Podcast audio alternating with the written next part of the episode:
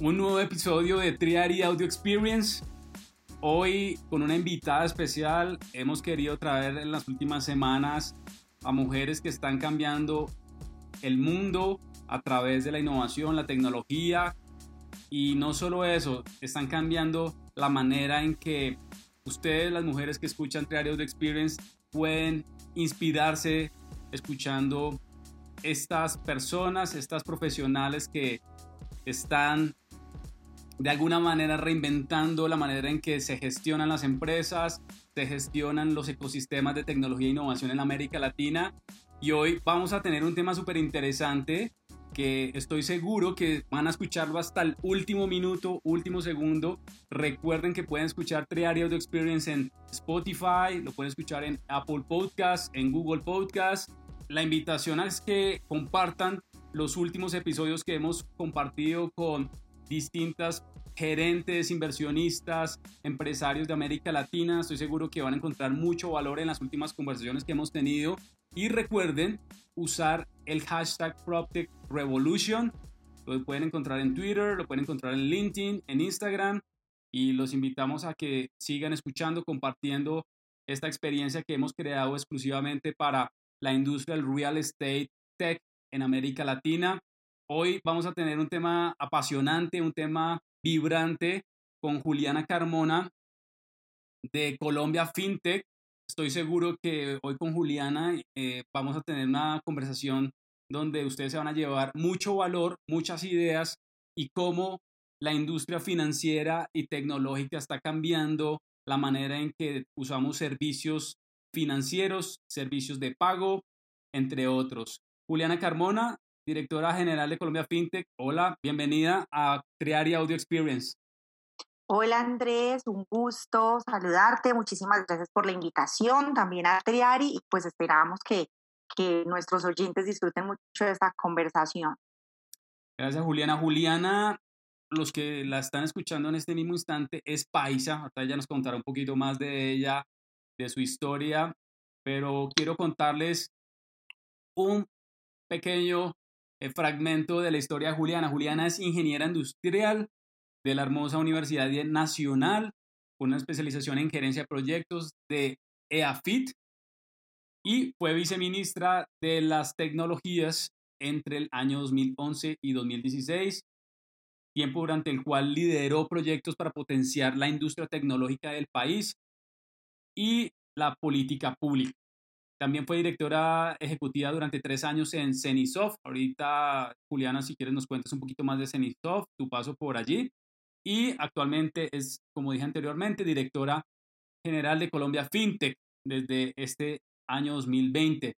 Los que no conocen Colombia FinTech, Colombia FinTech es uno de los primeros ecosistemas creados en América Latina eh, que agremia o agrupa a empresas que prestan servicios financieros a través de la tecnología como blockchain, pagos, créditos digitales, crowdfunding, insurtech, entre otros segmentos fintech.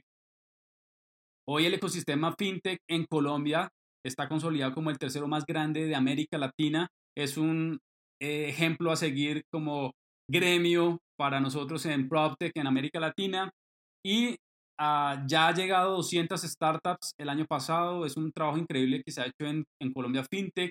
Seguramente ahorita Juliana nos contará un poco más de ese crecimiento y de el, el futuro y la visión del ecosistema FinTech en Colombia, con un crecimiento del 26% el año pasado. Eso es un número bien interesante. Eh, Juliana, ahorita lo, lo, si quieres lo abordaremos, de cómo están empezando a crecer soluciones en la industria que, pues me llama la atención, un 26% en solo el, el, año pasado, increíble. Pero bueno, no hablo más, los quería contextualizar quién es Juliana, eh, en dónde está Juliana. Y Juliana, bienvenida otra vez a, a Triario Audio Experience. Y me gustaría comenzar, Juliana, que nos contaras un poco de, de tu historia, cómo eh, te involucraste, porque hay muchas mujeres que están escuchando este, esta experiencia, este podcast. ¿Cómo Juliana entró al mundo tecnológico, cómo Juliana eh, se apasionó por la innovación y la tecnología. Bueno, Andrés, te cuento que yo inicio mi vida laboral en una empresa de servicios públicos, inicio en todo un tema de gestión de proyectos y posteriormente eh, me hago cargo de un de un área en una incubadora de empresas que se llama Incubar Manizales, en la cual empiezo a liderar proyectos de todo tipo de innovación y de emprendimiento.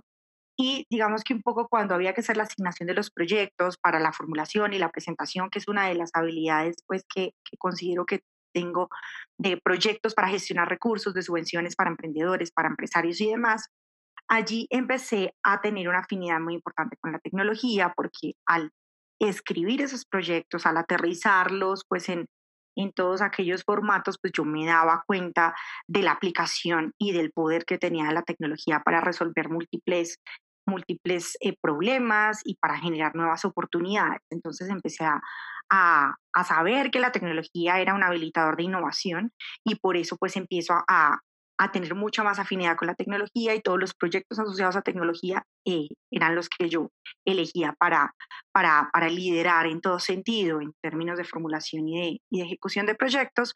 Posterior tengo la oportunidad de trabajar en la academia, allí lideré dos áreas son muy, muy, importantes para la proyección social de las universidades. Allí tuve la oportunidad de montar una unidad de emprendimiento justamente y también la unidad de relaciones internacionales en una universidad de Manizales y allí también tenía muchísima afinidad con el tema de tecnología. Eh, era una universidad que tenía carreras de, relacionadas con las tecnologías de la información y digamos que durante todo ese proceso también en temas personales tuve oportunidad de ver cómo la tecnología eh, era un medio definitivamente para, para, para, lograr diferentes fines, entonces pues eh, me encaminé muchísimo allí y ya eh, el mundo ya en pleno en términos tecnológicos eh, fue cuando me invitaron a ser parte de un equipo eh, nuevo en el Ministerio de Tecnologías de Información y Comunicaciones, en donde pude, digamos, poner la primera piedra con un paisano mío también de un programa que era de desarrollo de tecnologías de información, era para fortalecer aquella industria que conforman las empresas que desarrollan software, soluciones informáticas y demás.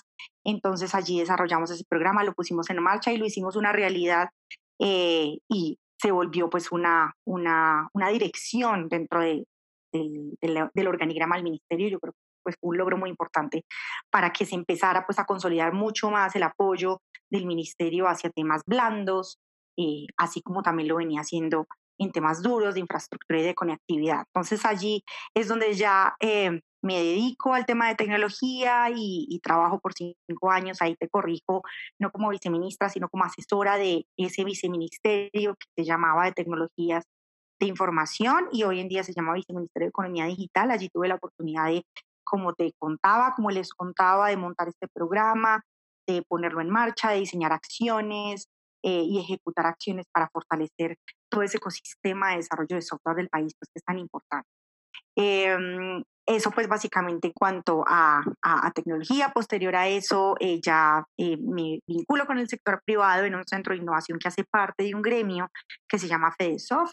Este es un gremio precisamente de la industria de software, es un gremio que tiene más de 600 empresas y lo que hace es representarlas para, para gestionar acciones, también en favor pues, de esta industria que también ya está empezando a aparecer en, en, en, datos del Producto Interno Bruto y demás. Entonces allí estuve liderando ese centro de innovación que era una entidad jurídica independiente, eh, montando acciones y pensando acciones para, para gestionar la innovación en las empresas de la industria de software que son, pues digamos, eh, que hacen parte de todo este ecosistema de, de la cuarta revolución industrial y las primeras invitadas, por supuesto, a adoptar tecnologías emergentes y a promover la adopción de las mismas. Entonces, ese tema tecnológico pues ya eh, es algo que es bastante afín a mí. Creo que eh, eso hace que ya eh, termine vinculándome también a este otro gremio que también mencionas al principio, que es Colombia FinTech, y en Colombia FinTech ya es un tema de tecnología, pero aplicable a un tema específico que son los servicios financieros y es cómo Colombia FinTech tiene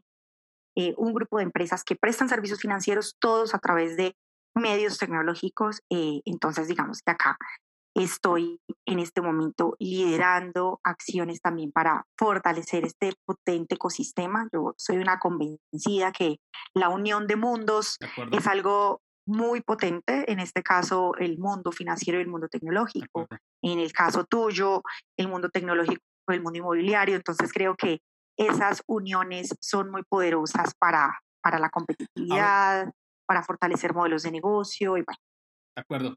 Juli, tocaste un tema bien interesante que en, en, la industria del real estate no se habla mucho y me gustaría que abordáramos este tema para ir eh, contextualizando a la audiencia. Hablaste de cuarta revolución y eh, cuando hablamos de cuarta revolución debemos hablar de distintas verticales tecnológicas, pero más allá de la tecnología debemos hablar del mindset o de eh, el cambio organizacional o cultural de las empresas en cualquier industria y en particular en la industria del real estate o de la construcción en América Latina y en el mundo, eh, se ha visto de lejos la cuarta revolución industrial.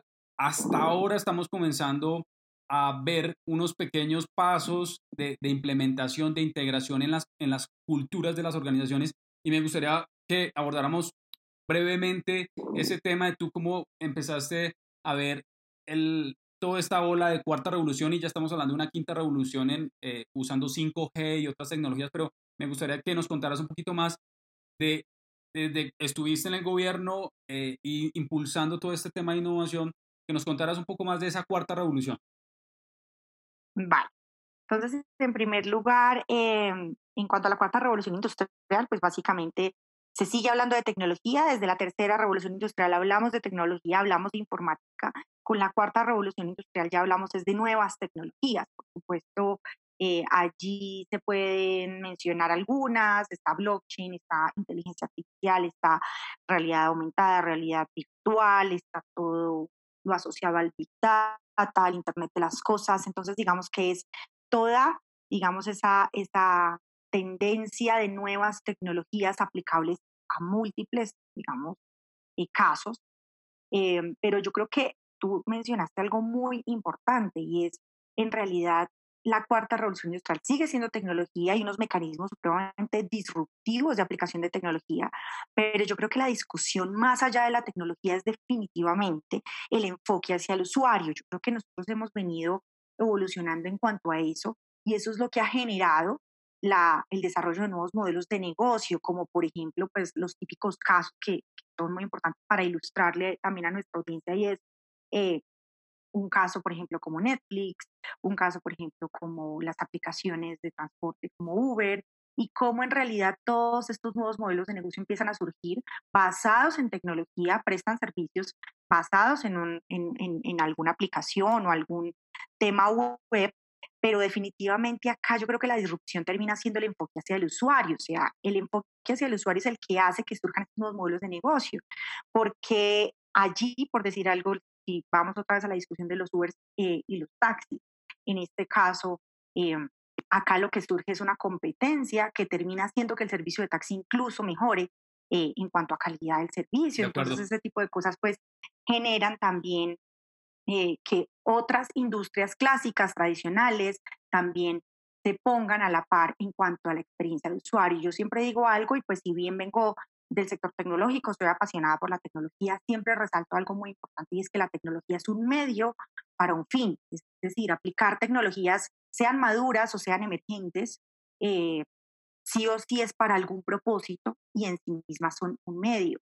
Entonces, eh, un poco lo que la invitación ahora, si estamos haciendo tal vez una transición hacia la quinta revolución industrial, la invitación es mantenernos en que el propósito no es aplicar la tecnología porque está de moda el blockchain y, y somos muy innovadores y aplicamos blockchain. No, lo innovador es identificar un caso de uso en donde blockchain en realidad tenga sentido aplicarse. Entonces, un poco esa es como mi visión en cuanto a la cuarta revolución industrial. Yo creo que sí estamos dando pasos eh, hacia una quinta, se aceleró la transformación digital. Definitivamente con, con el proceso, con este escenario de pandemia pues, que estamos viviendo. Em, y pues creo que seguro van a surgir nuevos modelos de negocio basados en tecnología y, pues muchas de las cosas pues, que estamos acostumbrados a ver están cambiando y la tecnología va a ser un protagonista, va a ser un medio, casi que ya no sé si habilitador, sino casi un requisito para poder llegar a eso. Yo creo que ahí hay un tema, eh, Juli, que, que, nombras, es el tema de adaptarse rápido y hoy las empresas o las industrias, y ahorita ya vamos a ir abordando todo el tema de fintech, eh, es de adaptarse o, o, vamos a morir como empresas o como negocio. Y, y eso, nos, eso está matando a muchas empresas y, y, hablando del sector inmobiliario y ya de, obviamente desde el punto de vista financiero, hoy los bancos en particular, después de la caída del 2008, de la recesión económica que tuvimos en el 2008, los bancos se volcaron hacia la regulación, se volcaron a, no al usuario, sino a la, a la regulación, donde empezaron a tener unos filtros más importantes para los préstamos de vivienda en los Estados Unidos, en Europa, en todo el mundo, y se olvidaron del usuario. Y tú estás tocando aquí un tema muy importante de la transformación digital, es pensar en el usuario, y parte de la, de la filosofía de todas las industrias tech en el mundo, entre esas fintech, proptech, entre otras, es pensar en el usuario, ¿no? Y allí en este proceso de los últimos 10, 12 años, desde esa recesión económica del 2008, empiezan a salir las primeras fintech y empiezan a salir las primeras eh, modelos de negocios disruptivos que, que, cambian la industria. Hoy ya tenemos neobancos y, y me gustaría que empezáramos a abordar el tema, Juli. Vale, perfecto. Pues bueno, nosotros desde Colombia FinTech como gremio somos muy amigos de, de la fintegración. Lo que nosotros llamamos fintegración un poco es pensar en la coexistencia de los actores tradicionales como los bancos, las bolsas y demás, con actores disruptivos como los que hacen parte de, de, del ecosistema fintech, pues que son nueve segmentos que ya tú habías mencionado algunos al, al principio de, de, esta conversación. Y básicamente nosotros desde la fintegración lo que nosotros decimos es sí, los bancos y las fintech en primer lugar podemos coexistir porque también estamos eh, orientados a nichos de mercados distintos. Eh, en algunos casos seguramente nos vamos a encontrar y vamos a competir. Eso es normal es una dinámica de mercado normal que digamos que no hay que, no hay que señalar ni que enjuiciar. Eh, adicional a ello, eh, la banca, pues digamos, está acostumbrada a pisar sobre terrenos más seguros, eh, son un poco más clásicos en ese tipo de, de, de, pues digamos, de llegar a unos tipos de audiencias donde las fintech son un poco más arriesgadas, en donde las fintech, como tú mismo lo mencionaste, muy al margen de temas de regulación, estaban pensando en qué audiencias en realidad estaban sin, sin acceder a servicios financieros y que también los necesitan. Entonces, un poco esas preguntas correctas que se hacen estos emprendedores son las que llegan, eh, las que llevan a, a, lograr consolidar emprendimientos pues exitosos en, en los diferentes subsectores del fintech. Entonces, pues, en primer lugar, puedo decirte que podemos hablar de nichos distintos, donde hay una oportunidad para los dos sectores. En segundo lugar, también hay que, hay que mencionar y hay que reconocer que la, la banca incluso también es proveedor de nuestras fintech. Seguramente muchos tienen productos financieros con la banca tradicional para sus operaciones empresariales y demás. Pues también allí estamos generando una integración. Aparte, hay bancos que están un poco, eh, digamos, más adelantados y están proponiendo modelos de negocio ya con fintech y pues ya tenemos unos pasos reales, como es el caso de, de Colombia con Nequi, de la vivienda con David Plata, y, y, precisamente también están siendo parte como de toda esta revolución fintech, eh, proponiendo spin-off desde su desde, desde la banca tradicional, servicios pues digamos relacionados con esto, pasa también con la Bolsa de Valores de Colombia proponiendo una marca que se llama Ascenso, a través de la cual se están trabajando temas de crowdfunding, entonces pues digamos que estos actores financieros tradicionales también están dando pasos hacia allí y yo creo que acá, más allá de es que la banca va a desaparecer, yo creo que no estamos la discusión eh, a la que no tiene que entrar, sino ahí puede pasar lo que veníamos conversando, acá puede pasar también el tema del Uber y el taxi. El que gana es el usuario, porque se van a generar múltiples soluciones y opciones para el usuario y nosotros como usuarios somos los beneficiarios porque vamos a poder elegir. Entonces, de alguna manera es una dinámica de mercado que pues para nosotros es sana eh, y, y, y, pues que consideramos que, que hay que seguir promoviendo, a seguir promoviendo estos nuevos modelos de negocio eh, a partir de la tecnología, por supuesto, y como te decía ahora, con la unión de, de todos estos mundos. En, en, ya cuando tú te, te un poco en tema de neobancos, es precisamente uno de los nueve segmentos eh, o subsectores, como lo queramos llamar, de, del ecosistema fintech y básicamente, para que le conozcamos un poquito a la audiencia de neobancos, es sí. justamente aquellos bancos que funcionan a través de medios totalmente telepresentes. Entonces, un ejemplo claro, porque seguramente varios usuarios, varios de oyentes tienen esta aplicación que es Neki, literal es un banco que funciona en medios totalmente digitales y, y, eso es a lo que nos referimos cuando decimos bancos. Eh, no es todavía un segmento muy desarrollado precisamente en nuestro país, pero pues digamos que hay, hay otros avances importantes en, en otros de los segmentos de, de, mercado que también mencionaste, pues los créditos digitales que es uno de los más eh, conocidos en, en este mundo fintech. Tenemos todo el tema de los pagos digitales con las billeteras, las pasarelas y demás. Está el tema de crowdfunding, que es financiación colaborativa a través de plataformas digitales. Eh, está el tema de InsurTech, que es la combinación entre seguros y tecnología, en donde tenemos comparadores, personas que comercializan seguros en, en línea. Tenemos también el, el, mundo controvertido de blockchain y cripto, que es básicamente como las aplicaciones del mundo blockchain al sector financiero, porque también hay que aclarar que blockchain es una tecnología detrás de un criptoactivo y nace, digamos, con el Bitcoin, pero no es, digamos, su único caso de uso, es una tecnología que, como también te lo mencioné hace un ratico, hace parte de la cuarta revolución industrial y, y pues en realidad ya tiene múltiples casos de uso por, digamos, por sus atributos de transparencia, de seguridad y de trazabilidad pero cuando hablamos de blockchain en el mundo de, de fintech, hablamos de, de, sus aplicaciones al sector financiero. También tenemos acá empresas del, del, del subsector del REC, que son aquellas que hacen todo el tema de confirming, compliance, temas de validación, de identidad digital y que ayudan de alguna manera a, a, a cumplir ciertas regulaciones y también ayudan a, a identificar y a, y a, perfilar clientes, digamos que cada uno de esos subsectores o segmentos tiene pues su, todo un mundo. Entonces, pues es un mundo muy potente, muy, muy apasionante. Nunca haces algo Ajá. igual todos los días acá. Esto, esto que están escuchando ustedes es parte de la revolución tecnológica en todas las industrias y esta es solo en la revolución eh, que está ocurriendo en la industria financiera con Juliana, que hoy nos está acompañando entre áreas de experiencia, Juliana Carmona. Juliana, nombraste algo bien importante y es parte del proceso que venimos eh, conversando con distintos invitados que hemos tenido en nuestro podcast es la creación del ecosistema y yo soy un convencido que la creación de los ecosistemas nos permiten evolucionar no solo económicamente, sino también desde el punto de vista del crecimiento que puede aportar estas nuevas industrias tecnológicas a los productos internos brutos de los países, hablando particularmente de América Latina. ¿Por qué es importante ese ecosistema? ¿Por qué es importante la integración? ¿Y por qué para ti desde tu punto de vista en, FinTech es importante trabajar, trabajar juntos? Bueno, primero Andrés, eh, en cuanto al tema de, la industria inmobiliaria, digamos que ahí quisiera hacer como una, una reseña y es que eh, hubo un estudio, bueno, ya eh, fue en 2018, un estudio del Ministerio de TIC en, en alianza con la Cámara de Comercio de Bogotá, en donde identificaron en diferentes sectores el nivel de apropiación de tecnologías maduras y emergentes. Maduras, entiéndase, eh, pues digamos, las páginas web o un CRM, un ERP, tecnologías, pues digamos, un poco más clásicas. Eh, y las tecnologías emergentes, pues lo que veníamos hablando de la cuarta revolución industrial.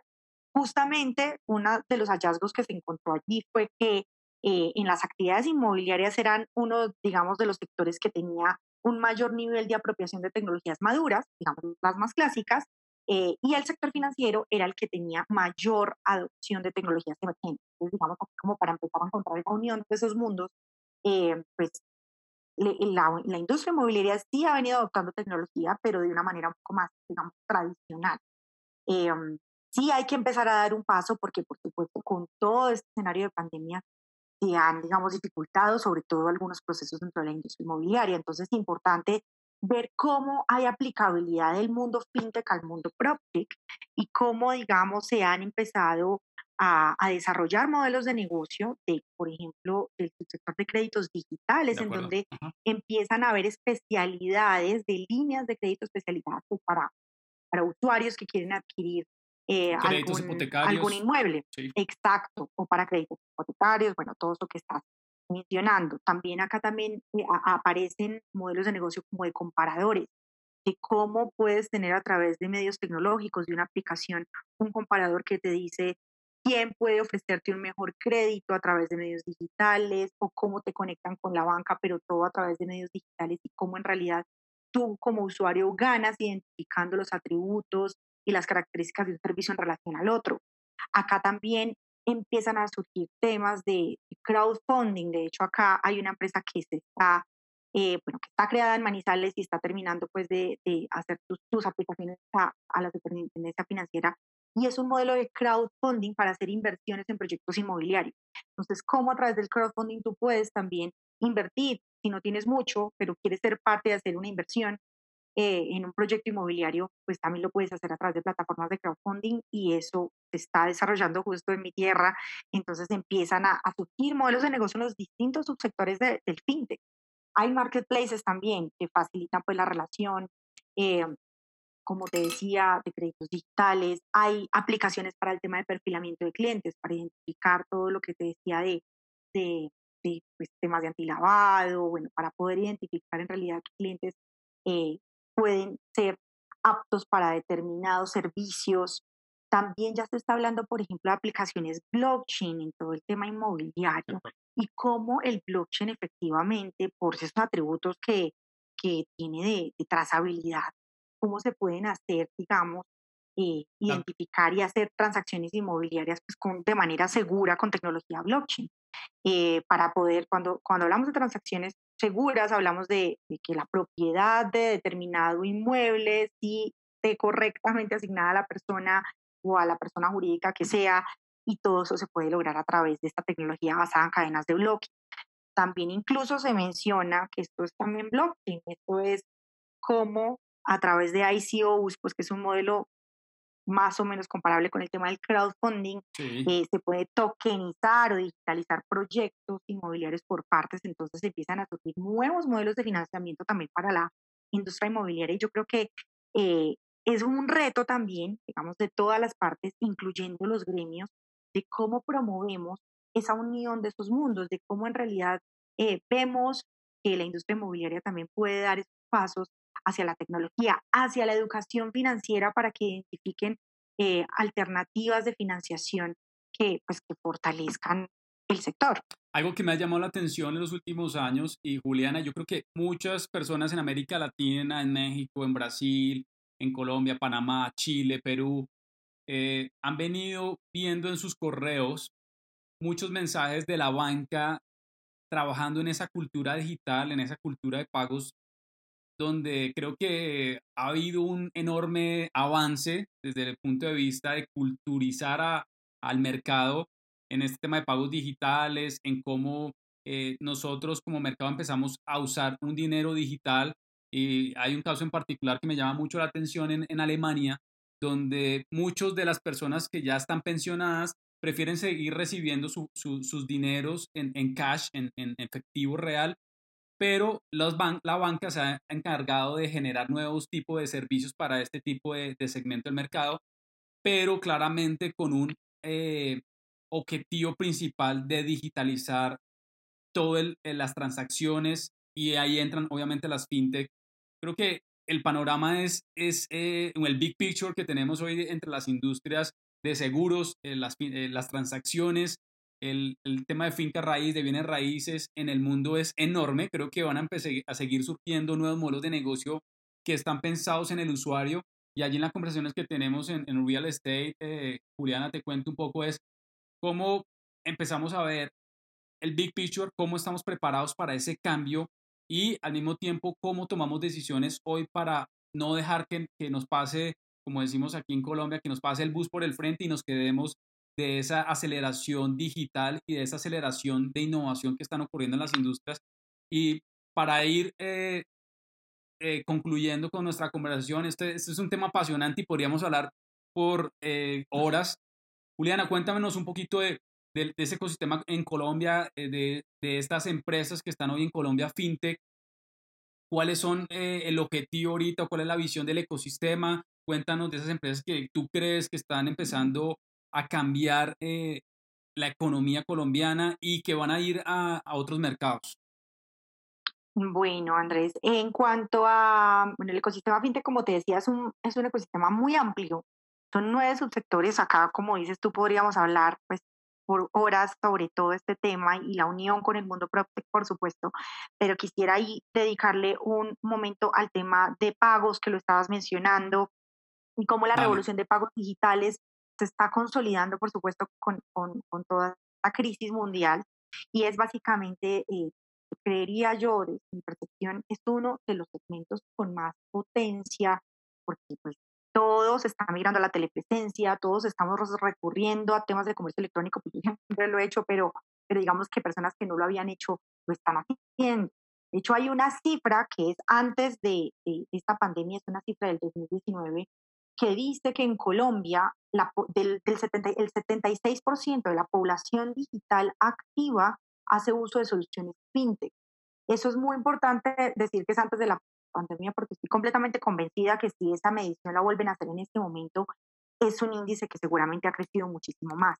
Entonces, em, en cuanto a, a, a, la población digital activa, pues estamos viendo toda la, el potencial que tiene las soluciones fintech. Hay muchas otras personas ya digitalizándose, dándose de alta en servicios financieros y no necesariamente están, son bancarizados.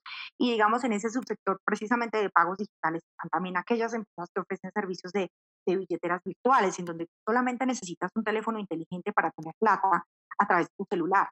Pero hay, digamos, tanta diversidad de, de soluciones allí, en donde también hay empresas que se dedican a desarrollar unos datáfonos específicos para pequeños negocios. Digamos que una de las eh, cosas pues que ha sido difícil para microestablecimientos, como por ejemplo tiendas de barrio, pequeños comercios, para ellos ha sido un, poco difícil también dar el salto hacia la transformación digital. Pero entonces para poder dar es, ir dando como esos pasos también hay diferentes eh, mecanismos eh, digitales que pueden empezar a servirles como unos datáfonos. Todavía se sienten cómodos con alguna superficie o algo tangible pero también habías mencionado algo muy importante del caso de Alemania, que es cierto, y es el tema del efectivo. El tema del efectivo, seguramente la circulación del efectivo va a disminuir en un gran porcentaje. Yo creo que todavía no hay estudios claros en ese tema, pero hay una característica del efectivo que hay que resaltar, y es que el efectivo te da privacidad. Y yo creo que eso es una de las cosas que hace que el efectivo tal vez no desaparezca de manera, pues digamos, completa. Entonces, hay, hay muchas cosas pues como que mencionar allí, seguro muchos retos, y creo que la, la invitación es cómo también eh, desde los gremios, articulándonos con, con, con, gobierno, con, academia, porque esto es una tarea de ecosistema, no de un solo actor, y ver cómo en realidad unimos estos mundos eh, y, vemos cómo en realidad se pueden ir involucrando, incorporando en esta transformación digital, que ya es una obligación.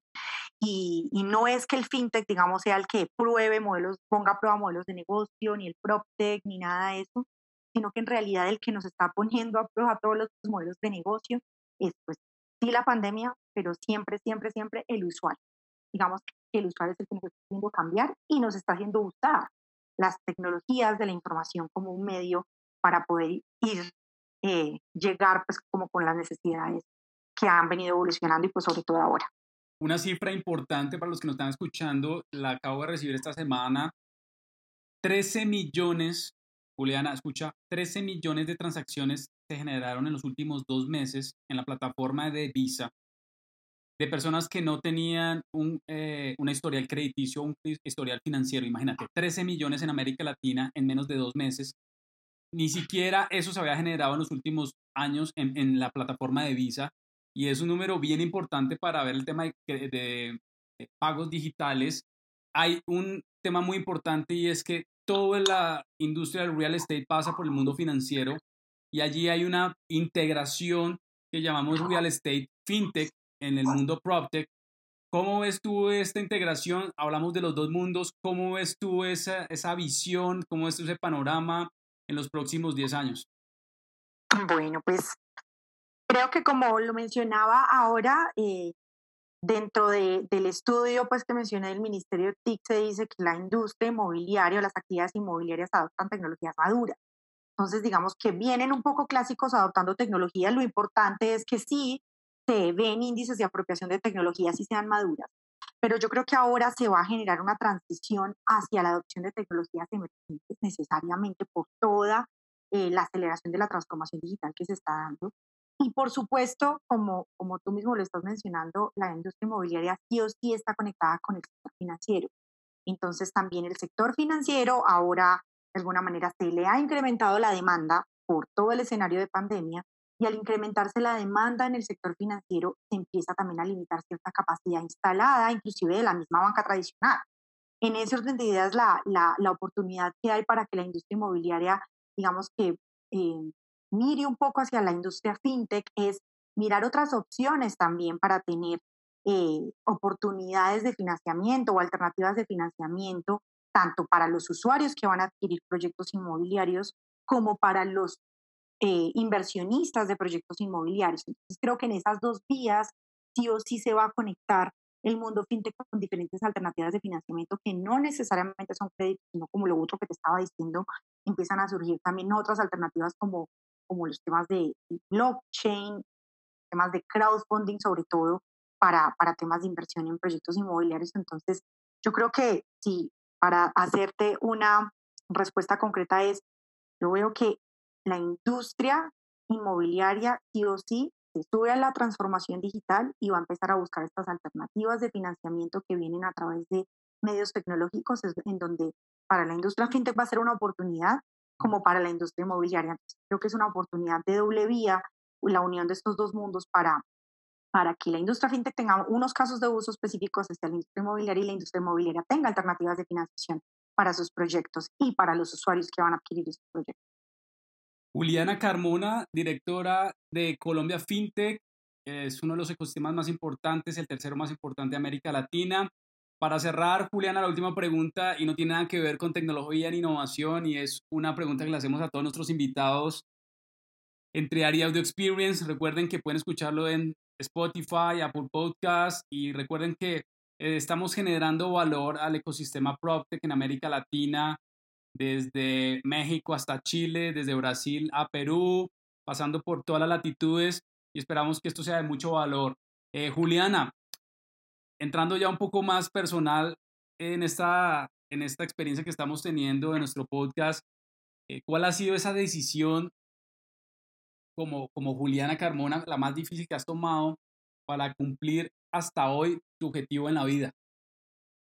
Bueno, esa es una pregunta muy interesante, Andrés, pero bueno, para romper un poco como el escenario profesional, em, creo que la decisión más difícil para mí fue cuando tomé la decisión de, de irme de Manizales y, y, venirme para Bogotá. Creo que pues es una decisión que para unos puede ser muy fácil, para otros eh, nos hace un poco más difícil, pues digamos, en, en, las ciudades pequeñas de provincia somos mucho más familiares, mucho más apegados, eh, y yo venía pues y con todas esas, toda esa cultura de, de, mi tierra y pues abandonar mi ciudad para irme a aportarle, digamos, un poco al país desde la política nacional, desde, desde la creación de esta área que les contaba para fortalecimiento de la industria de tecnologías de información.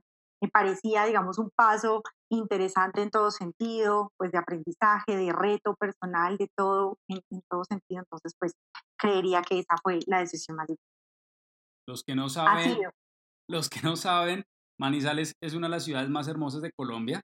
No la conozco, espero que algún día nos invite Juliana a toda la audiencia de Diario de Experience. Claro que sí, invitadísimos. Eh, Manizales es, se reconoce porque es una de las ciudades que está en la zona cafetera, donde se produce el mejor café del mundo. Y esta es la conversación que hemos tenido hoy en nuestra podcast, una experiencia interesantísima, muchas ideas, mucha información eh, creo que seguramente volveremos a hablar de fintech en otros episodios. Juliana, otra vez cordialmente invitada desde el equipo de Triari a que participes. Podremos generar otra conversación más eh, detallada de, de, lo que está ocurriendo en fintech. Pero una vez más, gracias por aceptar la invitación. Estoy seguro que la audiencia se llevó mucha información eh, interesante para sus modelos de negocio, para tomar decisiones, para ver nuevas ideas, que es lo que buscamos en esta experiencia. Bueno, mil gracias Andrés y bueno, esperemos que nuestra audiencia disfrute mucho esta conversación. Un feliz día para todos. Esto es Triari Audio Experience. Eh, recuerden que pueden escucharlo en triari.com.co, eh, pueden escucharlo en Spotify, Apple Podcast, compártalo con su amigo gerente, con su eh, amigo ejecutivo, con el inversionista que está buscando ideas esto es la revolución que está transformando la industria inmobiliaria, del real estate. Esta es la revolución financiera que está ocurriendo en todo el mundo. No se quede atrás. Nos vemos en un próximo apasionante episodio de Tres Áreas de Experience. Chao.